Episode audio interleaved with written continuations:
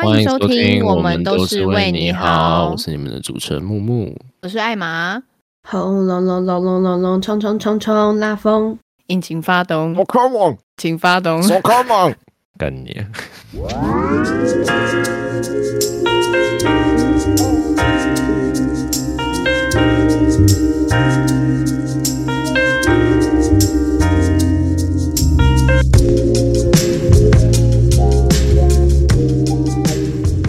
觉得可以先分享这次学测作文的题目哎，你知道这次学测作文题目是什么吗？是什么？当我打开课本，我就想睡觉。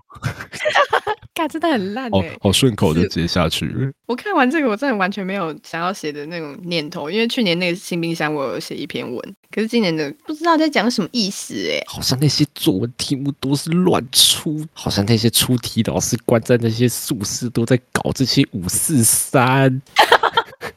本人艾玛，我呢是考了学测以及职考的战士。先说我是五选四的第一届，所以我很幸运。哎，等下我讲我五选四第一届，大家都知道我几岁了。哎，看靠背哦啊，靠背没有啦，艾玛才十八啦，乱讲话，人家才刚考完学测而已，不要这样吓到人家。对啊，靠背。我的比绕赛狗屎还要稀巴烂数学可以不用被采用，因为五选四学校会公布他那个选三科或者四科，顺利的逃过一劫。但是我他妈非常幸运的，最后六个志愿全部都没有上，所以直接加一百五十 day 去考只考的可怜人。我没得多，感觉我，我 刚我刚突然想到，干这个人超肥了。我没得多，谢谢你的祝福哎。好像烂梗重复使用哎，好像没有新梗了。那你呢？你那时候考学测是怎样？哦，我那时候考学测，我就是传统学测啊，看总积分。我以为你考机测，机测是国中升高中，哈喽是在哈喽。要不然学测之前是什么？大学联考。好吗？我以为你考联考诶，我要是考联考，我就跟我爸妈是同年代的了，是在 Hello。哎，我觉得我今天讲话有点那个表里表气的，是在 Hello。好，讲这什么笑话？好像学的是有那么一点点像哎，每每一集都出现一个全新的白烂模式，人设不停的在改变。自从交友软体那一集，我人生已经被毁得一干二净之后，就开始放飞自我。大家都知道你是在鹿港狂奔三小时的男生。好，那我们继续接续我们今天的话题。看，我突然想到一个很好笑的，我考职考的时候，朋友有送爱心午餐来给我。那好巧不巧，我就是没有哈？怎样？男的女的？女生。怎样？我没有异性缘好吗？我高三都没有交男朋友，你到底还要我怎样？不要再这样刺激我了好吗？人家这还只是个高三生。是你这样，我很羡慕。干嘛？怎样？我也想要收到女孩子做的手作便那不是手作，那只是去外面买的。哦，那不是手做，是妈的嘞！对不对？哎，怎么？我这现在讲话怎么都这么难听？好像都没有在尊重老人家，还是怎么样的耶？你又没有考联考，你在叫屁呀？好了，快点，快点继续。我朋友就送我爱心便当，里面有一个汤，我刚好没有喝完，就把它这样带进考场，放进书包里，让它在教室后面躺着。然后我就进去写考卷。后来我交卷之后，准备要离开，拿起我的书包的时候，突然看到监考老师有一个很大的动作，我就跟他对上眼。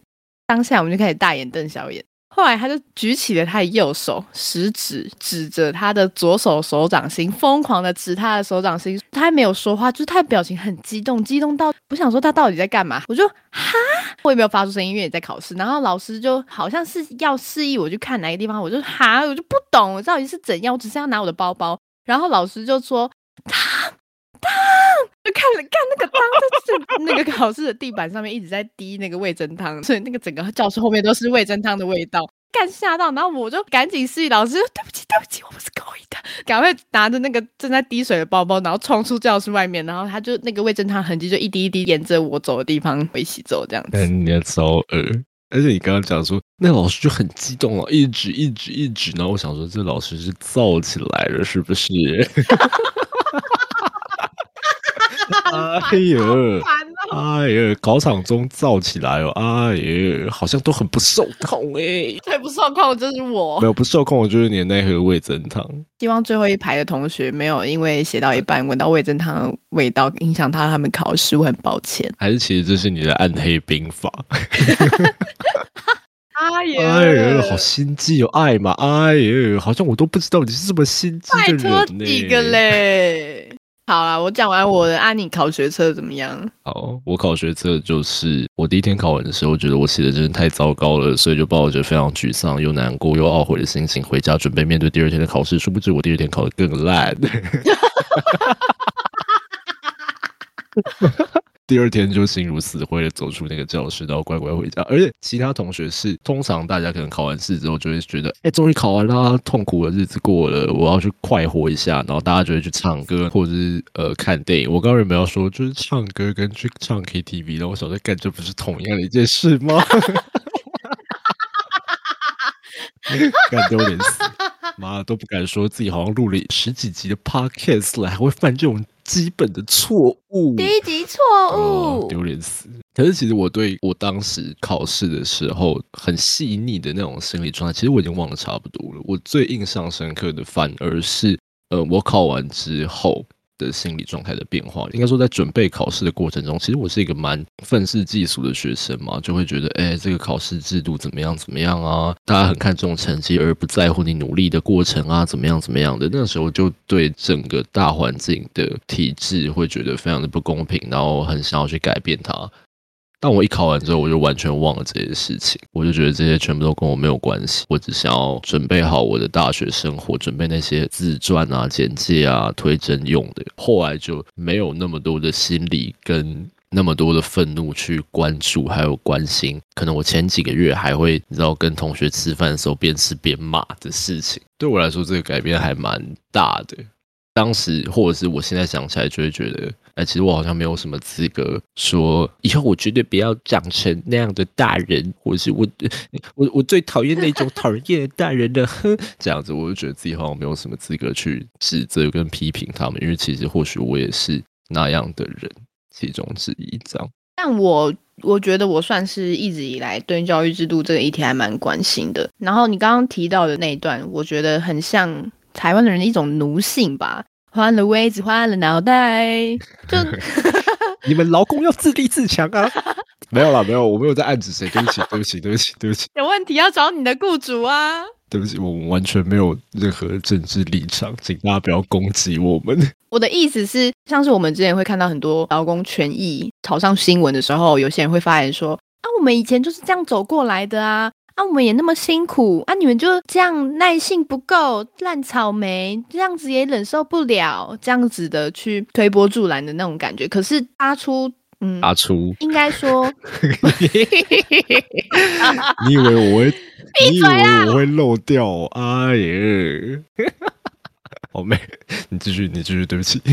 做出这个发言的人，其实他当下在那个体制的压迫也非常的不爽、不开心，甚至还有很多的怨言。可是当他换了一个位置之后，他就觉得他经过那些痛苦，应该其他人也要跟他一样这样熬过来、苦过来，才算一个架杠台湾狼。我觉得这个就跟刚刚木木讲的很像，现在已经不需要再接触大考这种东西，所以我们自然也就没有很关心，觉得没差。反正你们的权益你们要自己争取啊！可是我们却忘了这些人只是未满十八岁的高中生，或是十八岁这样子。嗯，我觉得或者是也可以说，我们在换了一个环境，跟我们的年纪上升，我们在面对的困境跟压力也随之变化，所以相对的就没有办法一口气的去关注跟在乎这么多事情。可是偶尔还是会觉得，哎，如果我有多余的心力，能不能去帮助，或者是去在乎那些可能我曾经很在乎过，或者是就是我觉得虽然已经过了一段时间，然后我刚刚的那样的发言，其实也一并在反省。也许我已经变成我所讨厌的人，但是至少我有了这样的自觉。包括我们今天谈论的这个主题也好，我在做的事情有点像是拿自己生活中剩余的一些时间去关注那些可能我曾经真的很关注过，或者是我曾经极力的希望它能够有所改善的事情。但是其实我觉得，甚至是包括在从事教育工作的第一线的工作人员，虽然他们一定可能心比我们更累，或者是他们面对的现实环境其实是更恶劣的。嗯，这部分，艾玛，您怎么看？我觉得你说的没错，因为很多老师就算是现在改了一零八课纲，哦，先称赞一下一零八课纲，虽然对现在孩子们很难，又让孩子做一些表面成绩，但我觉得重要的不是考试制度怎么改，是老师到底怎么想。他们站在第一线的那些教育工作者，是不是也跟制度一样有同样的思维，还是他们只是守旧，只是觉得唯有读书高？所以逼迫学生除了念书这件事情，其他事情都不要做。哎，真是误人子弟耶！然后这些学生没有办法发展自己的长才，在选大学科系的时候，他们就会不知道自己要填什么，真的是完全的误人家一生呢。可是我遇到的高中老师都很好，你感觉遇到的都是一些很累的老师。盖，我的高中老师超好笑，我要先跟大家分享。她是一名五十几岁的女性，是对。然后呢，她有两名儿子。嗯哼。她在上课的时候，因为她自己本身有别的宗教信仰，所以她会叫我们要静心。你知道什么是静心吗？请说。静心就是 meditation，就是冥想啊。你刚刚念英文念超顺。meditation。你刚刚说 meditation，就是对呀。啊，不然嘞？不是，就是突然很很标准的，好像他教的很好哎。不是，这个是我本来就知道的。好，反正就是在他的观念里，冥想这件事情就是静心。静心呢，又包含了很像一些宗教仪式的问题，像是他一开始会说啊，静心时间到，他就会拿着麦克风说，请各位同学闭上眼睛，深呼吸。将手举上眉心，就是我们原本要在在手上比一个很像莲花指吗？还是什么样的动作？然后你的舌头还要舌顶上颚。然后老师说，将手高举眉心的时候，你就看到全班四十几个同学同时的合掌，然后呢，从胸口的部分高举到他的眉心，所以你就看到一群很像邪教。我刚刚开始想这样讲，概念超可怕。举上眉心的时候，还会跟大家讲一些话，回想一下今天发生的事情啊，专注自己的呼吸怎样，然后再放回胸前。当下有很多同学很讨厌这个，可是我自己就觉得，我知道冥想这件事可以带来怎么样的改变，然后对图书，嗯，读书，对读书这件事情可以，你装 生气到不行，继续，好。除了这个之外，他还做过一件很过分的事情，就是对本人我我自己觉得还蛮过分。学测完的时候，通常大家不是都可以自己上网查成绩嘛？但是因为我是念私立学店，所以老师一拿到那个大家有没有上榜落榜的那个单子，之后直接把印下来哦，然后走进班上，他说：“好，我现在来公布大家榜单的成绩后，开始从一号念到最后一号。我们班有四十几个人，刚刚有讲过，我是二十号，他就开始念说。”一号上什么什么学校，什么什么学校，只是第一阶段，然后开始念说，哎，他的成绩审核有没有过？到我这边的时候，他说二十号全没，然后，哎，不是，干这样会心理创伤吧？这样超这样超难过的，我要是被念到二十号全没干，我直接泪崩，我直接妈哭到不不成人形那种。不是讲完之后，全班人还投以一种哈傻小啊的那种眼光，因为只有我一个人全部落榜。我就想说，干这老师真的是很过分，直接在大家面前直接这样就把人家一切都扒光光。嗯，好像让你这样裸体在大家面前，哎呀，真的是除了这些之外，他还有几个很荒谬的事迹。刚刚前面有讲到，他有一个自己的宗教信仰，那个宗教信仰刚好就跟国会政党联盟是同一个，穿紫色衣服的那个。哦，真的假？他是那个？对对对对对。然后，Oh my god！他在我们毕业之后还会，好像那时候有选举吧，然后他就传简讯给我们的家长，请我们家长一定要投国会政党联盟。真的很疯，好疯，感超可怕，超可怕！拜托不要，这不是。然后我大学之后，我还有因为想要请他帮我写推荐信，就跟他联络。后来他就跟我说。哦，因为最近那个疫情哈，我们这边那个哈有发展出一个活动哈，是要大家全体一起线上祈福哈，你就点进去啊，帮我输入身份证号码、姓名啊、生日啊，晚上十点的时候大家就一起线上全体发功啊，这样跟我讲，我想说，他妈的！哈哈哈哈 我没有有没有歧视他意思，但是他说全体发功，我真的很想笑。让我笑到过就换气的。干你娘！干我不行啊！干好可怕哦！干等一下，我操！然后他还跟我说，这样可以做功德啊，对你未来也好啊。所以如果你未来有想要去什么样的地方，你你只要就是有累积一点福报之后，一定都可以达成。这种事情真的要看福报的。然后我就说啊，好，那老师谢谢你，我有空的话我再去看看。然后他说，那你先去注册啊。想说干，那你他妈只是要一个全体发功，为什么要我的身份证字号？到底是要怎样？是想要拿我身份证知道去做什么事情？这样才积更多功德。干你娘！干太太疯了，真的太疯了！干哦，他上课的时候会直接很针对一个同学，他说：“你这样子，你爸妈知道会很伤心呢。那你你 我操之类的。”然后就说：“你确定你现在的选择，你之后不会后悔吗？”那嗯，我今天就要跟你爸妈讲什么之类，类似反正就是很情类的话。然后班上有大部分同学都很不喜欢他，但是我自己觉得他是。除了我上述提到的那一些以外，除此之外都是一个还不错的老师，因为他是还蛮会教。但是干，我还想到一个超夸张的，因为他是蓝色的，然后那时候好像他他他不是国会政党联盟偏蓝色，偏蓝色。对他那时候就说什么，他就在上课的时候恐吓我们：你们吼要回去跟你们家长讲啊，像现在吼，如果你们投给蔡英文吼，那个吼投了下去之后，大陆吼就打过来了，大家都不用想要活啦，你们要知。到现在就只有投给国民党才会有未来啊之类的那种话，我想说，嗯，这种这种事情大家应该都自己有那种解读能力，可以判断对还是错吧。结果下课的时候听到一个同学说：“干，老师说的很对啊，现在哦不同意没有未来啦，我们就准备就被攻打啦，大家都死一死好了啦。”我也不知道要说什么，就是觉得很无言，因为一个老师的行为是真的会确切影响到你学生在想什么。拜托大家不要再误人子弟了。没有，我刚刚老师都是一群正常人，然后非常用心的教学，虽然偶尔会感觉到他们脸上的疲态，但他们还是很尽心尽力的付出他们的专业能力。我原本下一趴讲很震惊的，干，我现在笑到，我现在笑到那个笑肌有点僵硬，还有我讲话很痛苦。你刚刚是有发功是吗？